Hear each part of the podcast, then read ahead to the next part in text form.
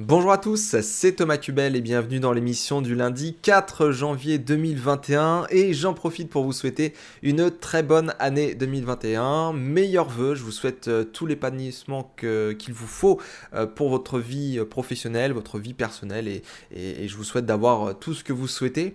Donc euh, aujourd'hui pour cette euh, première émission de 2021, eh bien nous allons voir l'actualité SEO euh, des vacances, globalement depuis que je suis parti en congé. Donc du 14 décembre au 4 janvier 2021, on va voir tout ce qui est sorti dans la sphère SEO. Donc il y a pas mal de choses à voir aujourd'hui. Donc il y a certains articles, je ne vais pas rentrer en détail dessus, je vais simplement vous, vous dire globalement de quoi ça parle et, je vous renverrai par les descriptions qui sont remplies de liens comme d'habitude. Voilà. Ensuite on ira voir la météo des SERP, euh, comme chaque semaine, et nous finirons avec un sujet sur euh, les intentions de recherche. On va voir que euh, c'est pas parce que votre page répond entre guillemets correctement à l'intention de recherche de la requête de, des utilisateurs de manière générale que votre contenu est bien. Voilà, euh, ça c'est quelque chose euh, que je vois souvent et là j'ai eu quelqu'un qui euh, n'a pas forcément compris, je pense avec son site, eh bien le problème.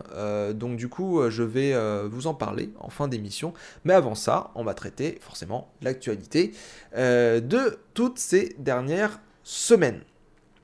On commence avec internetformation.fr, le blog de Mathieu Chartier, 15 décembre 2020. Je vous fais tout en ordre chronologique hein, pour pas qu'on se perde. Donc euh, Microsoft Clarity s'ajoute aux outils des Bing Webmaster Tools. Donc euh, rappelez-vous, Microsoft Clarity, c'est cet outil d'analyse comportementale euh, dans les sites web. Ça vous permet de voir bah, comment les internautes, comment vos visiteurs travaillent avec votre site. Donc ça vous permet de suivre les sessions utilisateurs et ça vous permet vraiment d'essayer d'exploiter comment les gens vos pages et qu'est-ce que vous pourriez par exemple corriger euh, pour qu'ils puissent peut-être mieux comprendre certains blogs, certains boutons ou quoi que ce soit d'autre.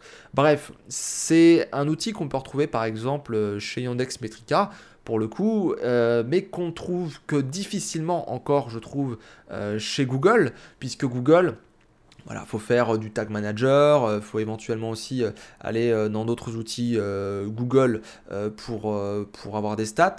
Faut aussi configurer le nouvel, nouveau Google Analytics, le GA4, et, voilà, c'est assez récent, c'est pas forcément très intuitif, comme beaucoup de produits Google malheureusement. Et là, pour le coup, je pense qu'il est intéressant, et je l'avais déjà dit lorsque je vous avais présenté Microsoft Clarity, euh, je pense qu'il peut être intéressant d'aller dans votre Bing Webmaster Tools, de la configurer si ce n'est pas déjà fait, et d'aller voir le lien vers cet outil, puisque euh, c'est assez simple à configurer, et pour le coup il est beaucoup plus intuitif et assez intéressant à exploiter euh, pour pouvoir eh travailler son site, améliorer peut-être l'UX, la conversion ou quoi que ce soit d'autre. Donc allez voir, vous avez Microsoft Clarity qui est dans les outils de Bing Webmaster Tools. On continue toujours chez Mathieu Chartier, mais cette fois-ci le 17 décembre 2020. Google va mettre à jour l'outil de test des données structurées. Donc c'est un outil qui devait euh, disparaître à la base et finalement il y a pas mal de personnes euh, qui euh, ont souhaité que cet outil eh reste en ligne. Donc Google a annoncé qu'ils vont proposer une version revisitée dès avril 2021. Donc à voir si avec le coronavirus ça va être repoussé ou pas, parce que vous le savez, il y a pas mal de projets qui sont censés être repoussés. on va parler par exemple du PC indexing là pour le coup qui euh, euh, a quand même été repoussé puisqu'on devait l'avoir avant la fin de l'année et ça semble ne pas être le cas. Mais euh, pour revenir voilà sur l'outil de test des données structurées, et eh bien voilà, avril 2021, vous devriez avoir un nouvel outil avec différentes fonctionnalités, en tout cas je l'espère, qui vont vous permettre eh bien, de travailler vos codes et puis d'intégrer du coup des données structurées schéma.org, mais peut-être aussi d'autres choses. Voilà.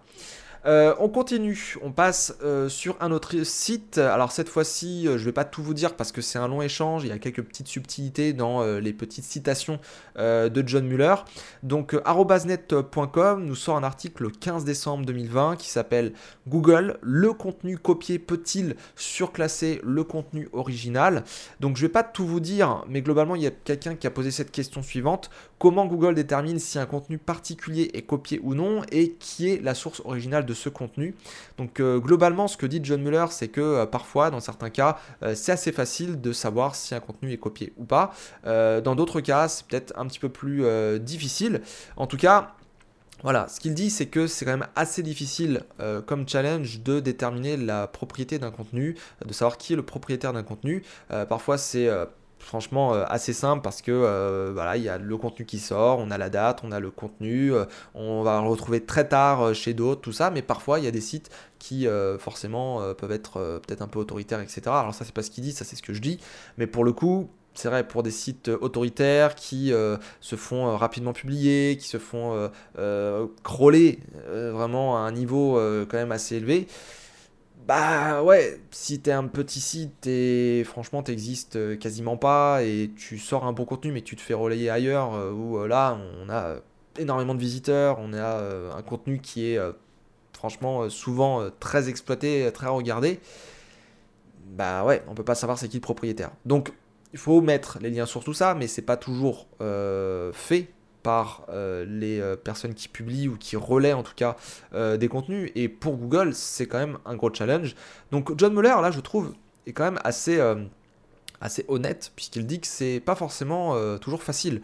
Il y a certains cas où c'est facile, d'autres cas où c'est pas facile. Et c'est vrai que depuis un certain temps, ils nous disent bah ouais, on sait le traiter. On sait le traiter et franchement, voilà, euh, on, sait qui est le propriétaire, on sait que euh, ça c'est du contenu original, etc. Alors que parfois pas du tout. Et là, il change, voilà, un petit peu, je trouve, euh, voilà, sa parole, hein, puisqu'il nous dit très clairement que ça dépend. Voilà, c'est comme souvent en SEO, hein, d'ailleurs, Olivier a fait, Olivier Andrieux hein, a fait une vidéo là-dessus. Le ça dépend est très courant en SEO, et pour le coup là, bah, c'est carrément le cas, puisque le contenu copié, parfois, ça peut être, ça peut être facilement trouvé, et parfois pas du tout. On continue, on va chez Abondance justement le 21 décembre 2020. Olivier Andrieux nous sort ses goosips euh, de la semaine. Donc goosips, regex, Search Console, des informations, paywall.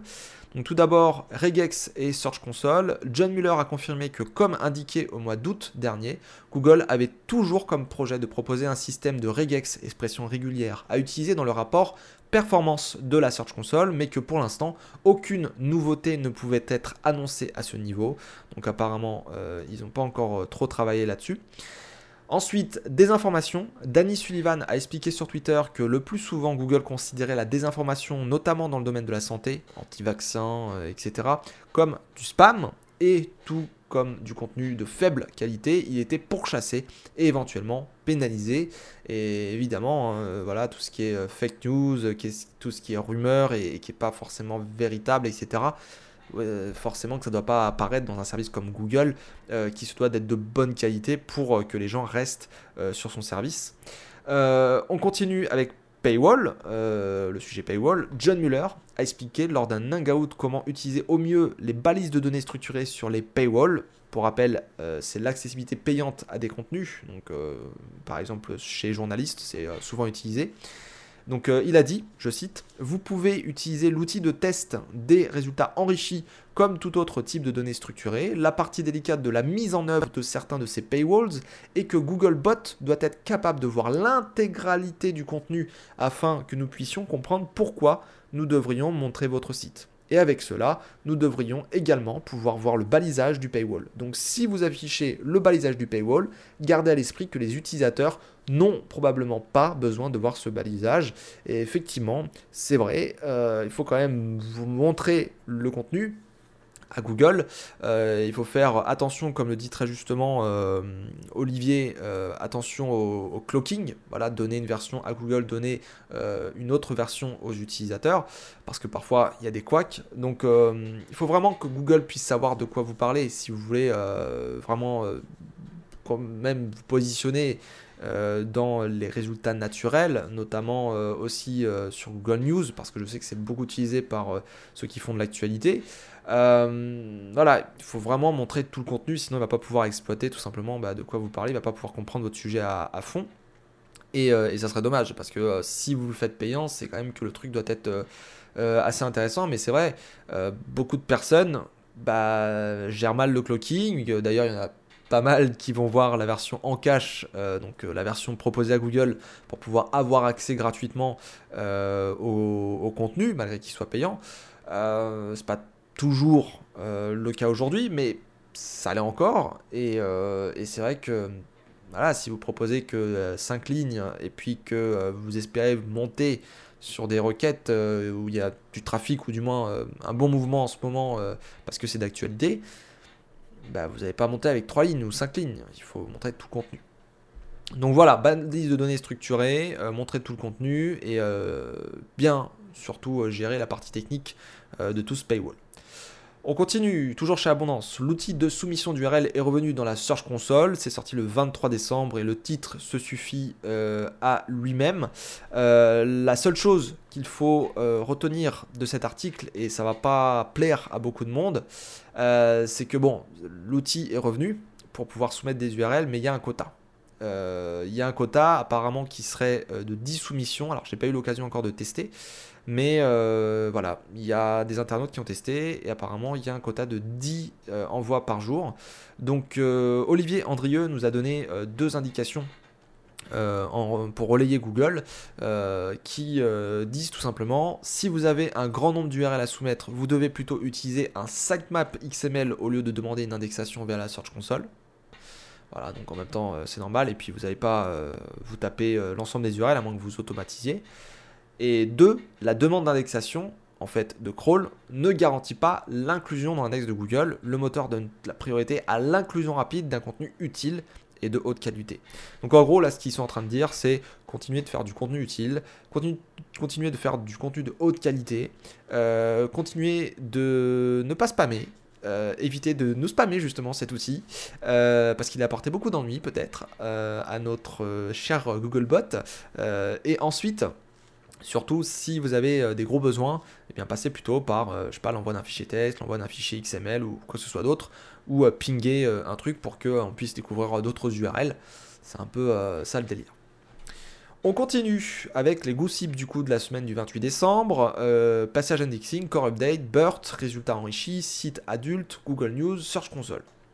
Donc, tout d'abord, le passage indexing. Danny Sullivan a indiqué sur Twitter que le système passage indexing, analyse d'un contenu spécifique au sein d'une page traitant éventuellement d'un autre sujet, logiquement prévu pour être lancé avant la fin de l'année dans les pages de résultats du moteur, n'était pas encore officiellement en ligne, donc date du 28 euh, décembre.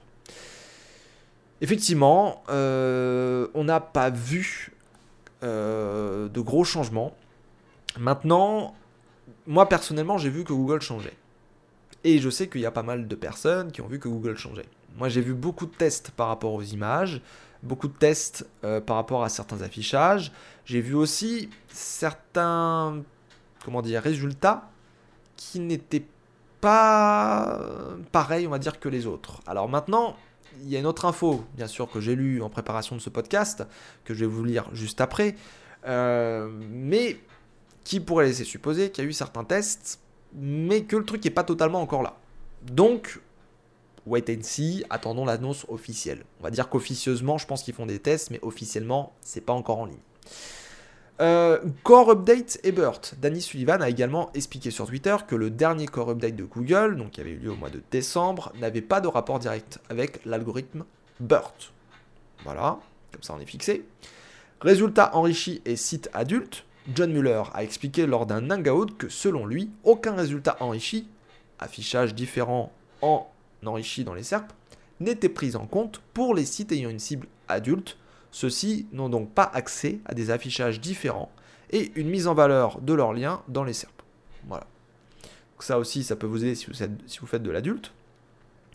Ensuite, Search Console News Showcase. Dans le cadre de l'annonce Google News Showcase, Google a indiqué début décembre que de nouveaux rapports seraient bientôt disponibles dans la Search Console pour les éditeurs de sites de presse. Je cite, les métriques de Google News Showcase apparaîtront bientôt dans la Search Console afin que les éditeurs disposent de plus de données pour mieux comprendre les articles et les sujets auxquels les utilisateurs s'intéressent.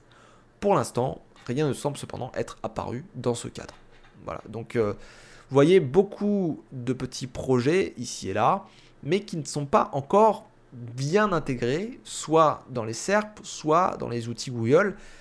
Donc wait and see. c'était la fin de l'année, on arrive là en 2021, il y a encore un contexte incertain, on va voir si les deadlines se feront pousser ou pas, s'ils sont dans la galère. On sait aussi que du côté de machine learning, etc., il y a quelques trucs qui sont en train de se mettre en place, encore que ça a l'air d'être euh, stabilisé. Peut-être qu'il y aura encore d'autres choses en ce début d'année. On continue avec une actu euh, rapide. Google propose un carrousel de vidéos TikTok et Instagram. C'est sorti le 29 décembre 2020 et dans les SERP, vous pouvez voir apparaître euh, des vidéos TikTok, des vidéos Instagram, etc. Donc, est-ce que ça va être déployé partout? Est-ce que ça va être utilisé? Est-ce que c'est juste un test? Faut voir.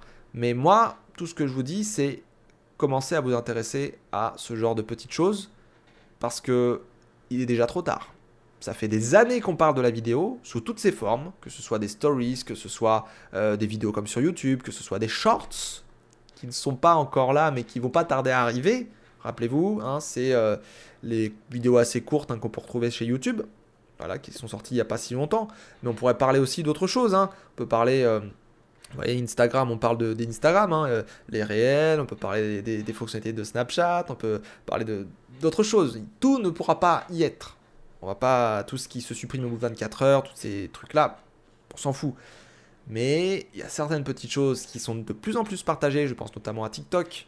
TikTok où ça se partage même sur YouTube, ça se partage même sur WhatsApp, sur Messenger, ici et là, avec le petit logo TikTok partout. C'est pas intra-TikTok, pas toujours en tout cas. Eh bien, n'oubliez pas que ça peut être utile parce que les gens recherchent ces vidéos.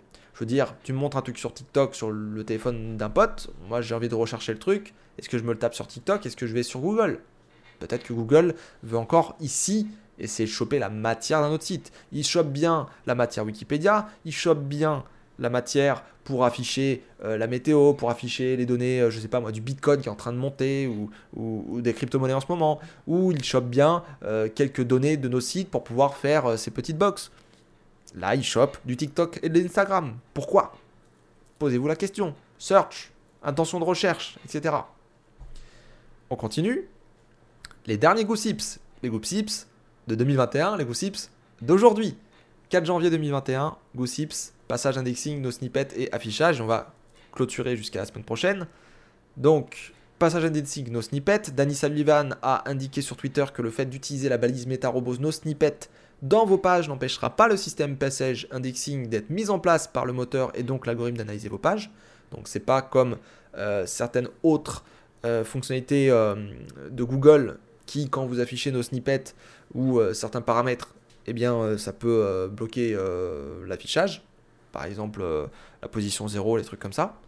là, pour le coup, passage indexing, voilà, c'est vraiment comme une page, comme si vous mettiez index ou non index. Donc si vous vouliez bloquer, on va dire, l'accès et surtout l'indexation pour, pour cet algo, entre guillemets, euh, ce système, passage indexing, non index. Voilà. Mais bon, après là, c'est. Moi, laissez-le laissez -le faire. Hein. Moi, c'est ce que je vous conseille. Hein. Laissez-le faire. Hein. Même s'il veut afficher juste une partie de votre, page ou, autre chose, laissez-le faire. Ça sera du contenu pour vous.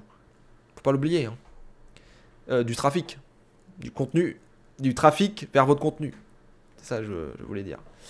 Euh, et enfin, passage indexing, et ça c'est très très très très important, Danny Sullivan a également expliqué sur Twitter que les résultats qui s'afficheront en passage indexing lorsque ce système sera mis en place, ce qui n'est pas encore le cas, ne le seront pas sous la forme de feature snippet, sous l'un ou l'autre look, mais au sein des liens bleus. Il sera donc impossible de distinguer des résultats classiques, position 1 à 10, des résultats issus d'une analyse de type passage indexing.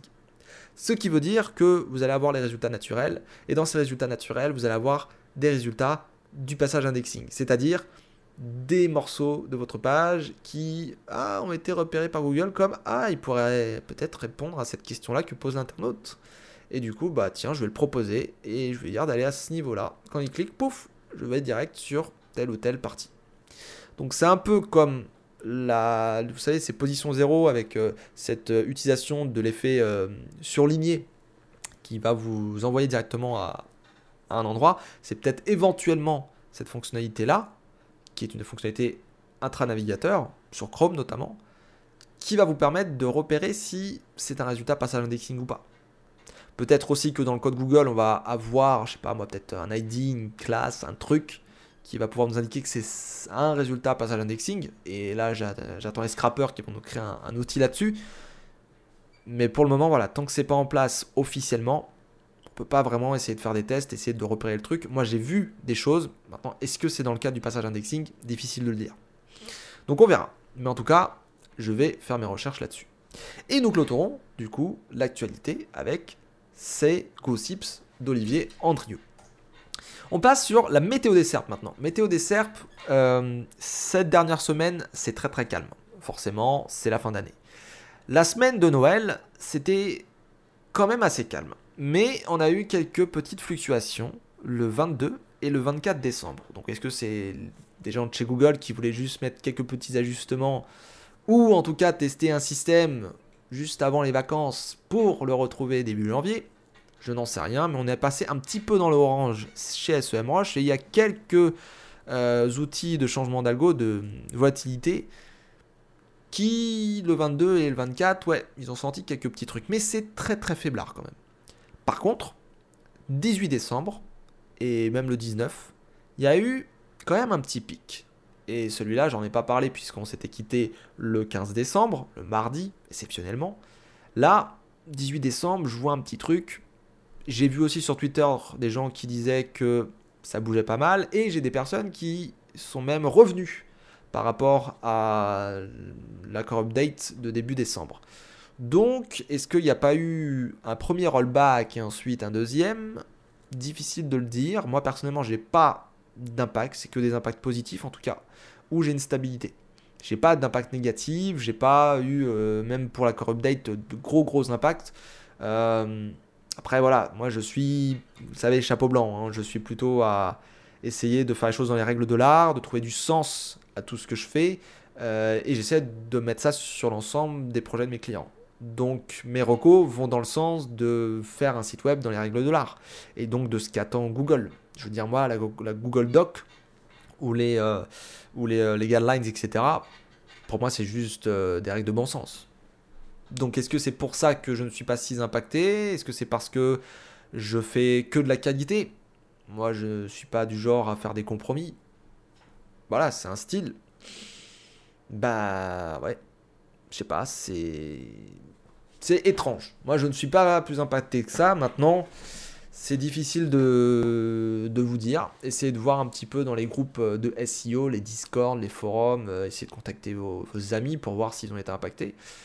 Je vois des turbulences, mais franchement, c'est plutôt mes concurrents qui se font descendre. Hein. C'est pas, pas forcément moi. Euh, on continue avec euh, du coup le sujet du jour et on va clôturer le podcast avec ça. Donc aujourd'hui, j'aimerais vous parler des intentions de recherche. Alors la question difficile de la de l'exprimer, mais ça pourrait être euh, une question un petit peu euh, euh, putaclic, si je puis dire. pourquoi suivre et se conformer aux intentions de recherche ne fait pas la bonne qualité de votre page de contenu? Voilà, ça pourrait être peut-être un petit peu ça. je vous explique. J'ai trois personnes ces derniers temps, suite notamment à l'accord update, qui euh, m'ont dit Thomas, je comprends pas, mon site il se casse la gueule, etc. Et ils me disent Franchement, niveau intention de recherche, je suis bien. Il y en a beaucoup qui ont dit que c'était ça, tout ça, mais je suis bien. Et puis je vais sur leur site, et effectivement, bah, si on en croit les règles de base sur être en conformité avec une intention de recherche, ça fait très langage RGPD, tout ce que je dis. Euh, bah voilà, tu tapes par exemple recette de gâteau au chocolat euh, sans gluten, par exemple. Bah oui, t'as mis une recette de gâteau au chocolat et avec des ingrédients où il n'y a pas du gluten dedans. Très bien. Ok, t'as une vidéo comme tout le monde, t'as une liste comme tout le monde, t'as une recette comme tout le monde, t'as les ingrédients comme tout le monde, t'as des commentaires, des avis comme tout le monde, t'as un site qui est rapide, tout ça comme tout le monde. Très bien. Ok, bon. La majorité des gens font ça sur la SERP. Les... La présentation ou du moins les blocs de contenu, bah, ils sont en commun avec la plupart de mes concurrents. Et je comprends pas. Je ranquais, j'ai plein de backlinks, j'ai un contenu pertinent, tout est offert partout, partout, partout, technique, contenu, popularité, partout, et l'intention, nickel. Et pour autant, je baisse. Pourquoi? Et là, je regarde le site, et je me dis, alors oui, tu as répondu à l'intention de la recherche. Les gens veulent une recette, une bonne recette de gâteau au chocolat sans gluten, euh, bien noté, euh, sans doute, euh, rapide à faire, ou pas. bref, c'est vrai, tu es dans la moyenne. Je le dis ça. Mais, t'as vu la gueule de ton site? Bah ouais, parce que, en fait, moi j'ai un adblock qui est intégré à Brave, mon navigateur ça bloque les pubs et ça me fait des espaces blancs à la place des pubs. Il y a des espaces blancs partout, ça veut dire que mon contenu, il est super bas. Je dois scroller deux fois, voire presque trois, hein, et cliquer en plus sur le bandeau de cookies, cliquer sur la newsletter que je veux pas m'inscrire. Euh, je dois essayer de jouer avec certaines pop-up qui essaient de s'afficher mais qui ne s'affichent pas parce que l'adblock il bloque tout pour accéder au contenu. Et ça, c'est sur desktop. Et là, je me dis, dis, ton trafic, c'est quoi? Ah bah c'est plutôt tablette et mobile. Très bien, je vais sur mon mobile, je regarde le site, et là c'est une catastrophe. C'est une catastrophe parce qu'en fait, je ne peux pas facilement accéder au contenu. Alors ça va un petit peu avec une actualité, alors que je n'ai pas présenté, mais qui est sortie euh, chez Arobasnet, je vous invite à aller la voir, sur les publicités. Euh, il y a des sites qui parfois, ben, malgré leur publicité, ben, ça se positionne quand même. Euh, c'est pas parce que ça se positionne quand même que ça va marcher pendant longtemps. Hein. Je veux dire, c'est exactement pareil que euh, les réseaux de sites, que faire le bourrin ou quoi que ce soit d'autre. Ouais, ça marche aujourd'hui, ouais, ça marche pendant 3 mois, ouais, ça marche pendant 6 mois, mais qui te dit que ça va marcher pendant 10 ans? Je veux dire, on est tout, tout le temps, quand on joue avec ces, choses-là, ces techniques euh, pas franchement conseillées déjà de base dans les guidelines, entre guillemets, euh, on a toujours un capital risque qui est un petit peu plus élevé que si on faisait les choses pour l'internaute à fond. Je veux dire, qui aime les pubs? Je veux dire, moi, euh, je regarde les pubs comme ça devant la télé, ok, je vais sur, mon, sur le site que je regarde, j'ai des pubs de temps en temps et c'est très rare qu'il y en ait une qui m'attire. Alors je suis aussi euh, euh, conscient, puisque je travaille dans le marketing, et, je suis plus la cible pour ça. Mais même quand je regarde des gens, etc., bon, ils regardent, des fois ils cliquent dessus très rapidement, mais globalement on vient chercher son info. Et euh, c'est pour ça que les CTR sont pas, sont pas si bons. Mais là où je veux en venir, c'est que on a un super contenu avec une super recette de gâteau au chocolat, on répond aux intentions de recherche, etc. Et la personne, elle était persuadée que son site était bon, était nickel, qu'il n'y avait aucun problème. Sauf que quand on désactive AdBlock, quand on désactive les trucs, ou même quand on l'active, hein, bah, on se rend compte que l'UX, ça va pas. Alors, je ne dis pas, attention, que l'UX, pour le coup, vous fait baisser, mais c'est plutôt les comportements. Vous pensez vraiment et, là, c'est pas une question de est-ce qu'il y a un algo, euh, mauvais comportement, etc. Mais je vous l'ai déjà dit, bon comportement sur votre site et vous avez de bonnes chances de monter. Mauvais comportement sur votre site vis-à-vis d'une requête, peu de chances de monter, voire pas mal de chances de descendre. Et c'est pas une question de l'UX est un critère. C'est pas une question de euh, euh, vitesse est égal à un critère, etc c'est un truc global, les critères. Je veux dire, il y a 100, 200, 300, 400, 500, 1000. On s'en fout combien il y en a. Mais au final, l'ensemble, là, était bon. Mais franchement, c'est innavigable son truc. Il a du trafic qui a plus de 50% mobile et tablette. Et sur mobile, il faut tout le temps cliquer pour fermer un truc. Il y a tout le temps un truc qui s'affiche en dessous. Il y a tout le temps une vidéo qui se lance. Il y a tout le temps euh, le truc de cookie, il y a tout le temps la newsletter qui s'affiche, etc. Et à chaque fois qu'on recharge une page en plus. Pas pour tout. Le cookie, par exemple, il s'en va. Mais tu peux pas naviguer sur un site comme ça, tu peux pas travailler avec ce site. Et en fait, moi je parle simplement du principe hein, de bon sens qui est est-ce que ce site, franchement, j'ai envie de revenir Et moi la réponse, clairement, j'ai posé à trois personnes, c'est non. Non, j'ai pas envie. Parce que c'est pas un site qui me plaît. C'est pas un site, je reviendrai, même si la, recette est super bonne, à part si c'est vraiment la recette excellente de chez Excellente et que euh, je suis un fidèle, je sais que toutes les recettes sont bonnes, ouais, je vais faire en sorte de travailler avec ce site. Mais, sérieux, posez-vous les bonnes questions. Je veux dire, on, est là pour faire des bons sites, agréables, qui sont faciles, intuitifs, etc. Euh, intégrez bien vos pubs. Faites des tests, faites différents templates, voyez ce qui vous rapporte suffisamment d'argent, et en même temps, essayez d'avoir une bonne UX. Parce que si vous faites trop de pubs, vous gagnez beaucoup d'argent, mais vous perdez en ref, donc à terme, c'est les deux que vous perdez. Et si vous faites l'inverse, vous mettez pas du tout de pub et euh, vous vous focalisez juste sur SEO, vous perdez toute la dimension business et du coup, vous crevez puisque vous avez moins d'argent. Enfin, faut se poser les bonnes questions. Mais voyez là, c'est un exemple sur la pub, mais je peux donner plein d'exemples. Je vous avais peut-être donné l'exemple de la bijouterie. Mais je la répète parce que c'est très à propos. Bijouterie. Il y a quelques temps, je travaille pour une bijouterie. La bijouterie fait des très très très très bons cailloux. Des très très bons bijoux. C'est des bijoux, honnêtement, en termes de, pureté, en termes de, cailloux, de cailloux, de carats, de ce que vous voulez, machin. On est quand même sur une très très très très bonne gamme. Mais c'est vrai que comme tout moyen haut de gamme, ça coûte très cher. Et le site, du coup, bah, au niveau texte, euh, au niveau SEO, optimisation, image, présentation, même l'UX, tout ça, il n'y avait pas de pub, hein, c'est un site e-commerce, les backlinks, tout ça, nickel. Technique, nickel. Contenu, nickel. Backlink, nickel. Intention de recherche, ah bah tout le monde propose des bijoux, des catégories, super bien présentés, tout ça. Et nous, qu'est-ce qu'on avait? Ah super, on avait... Euh, euh, ouais, au début, certes, peut-être euh, un texte qui prenait un peu, un peu trop de place. On a fait ce qu'il fallait.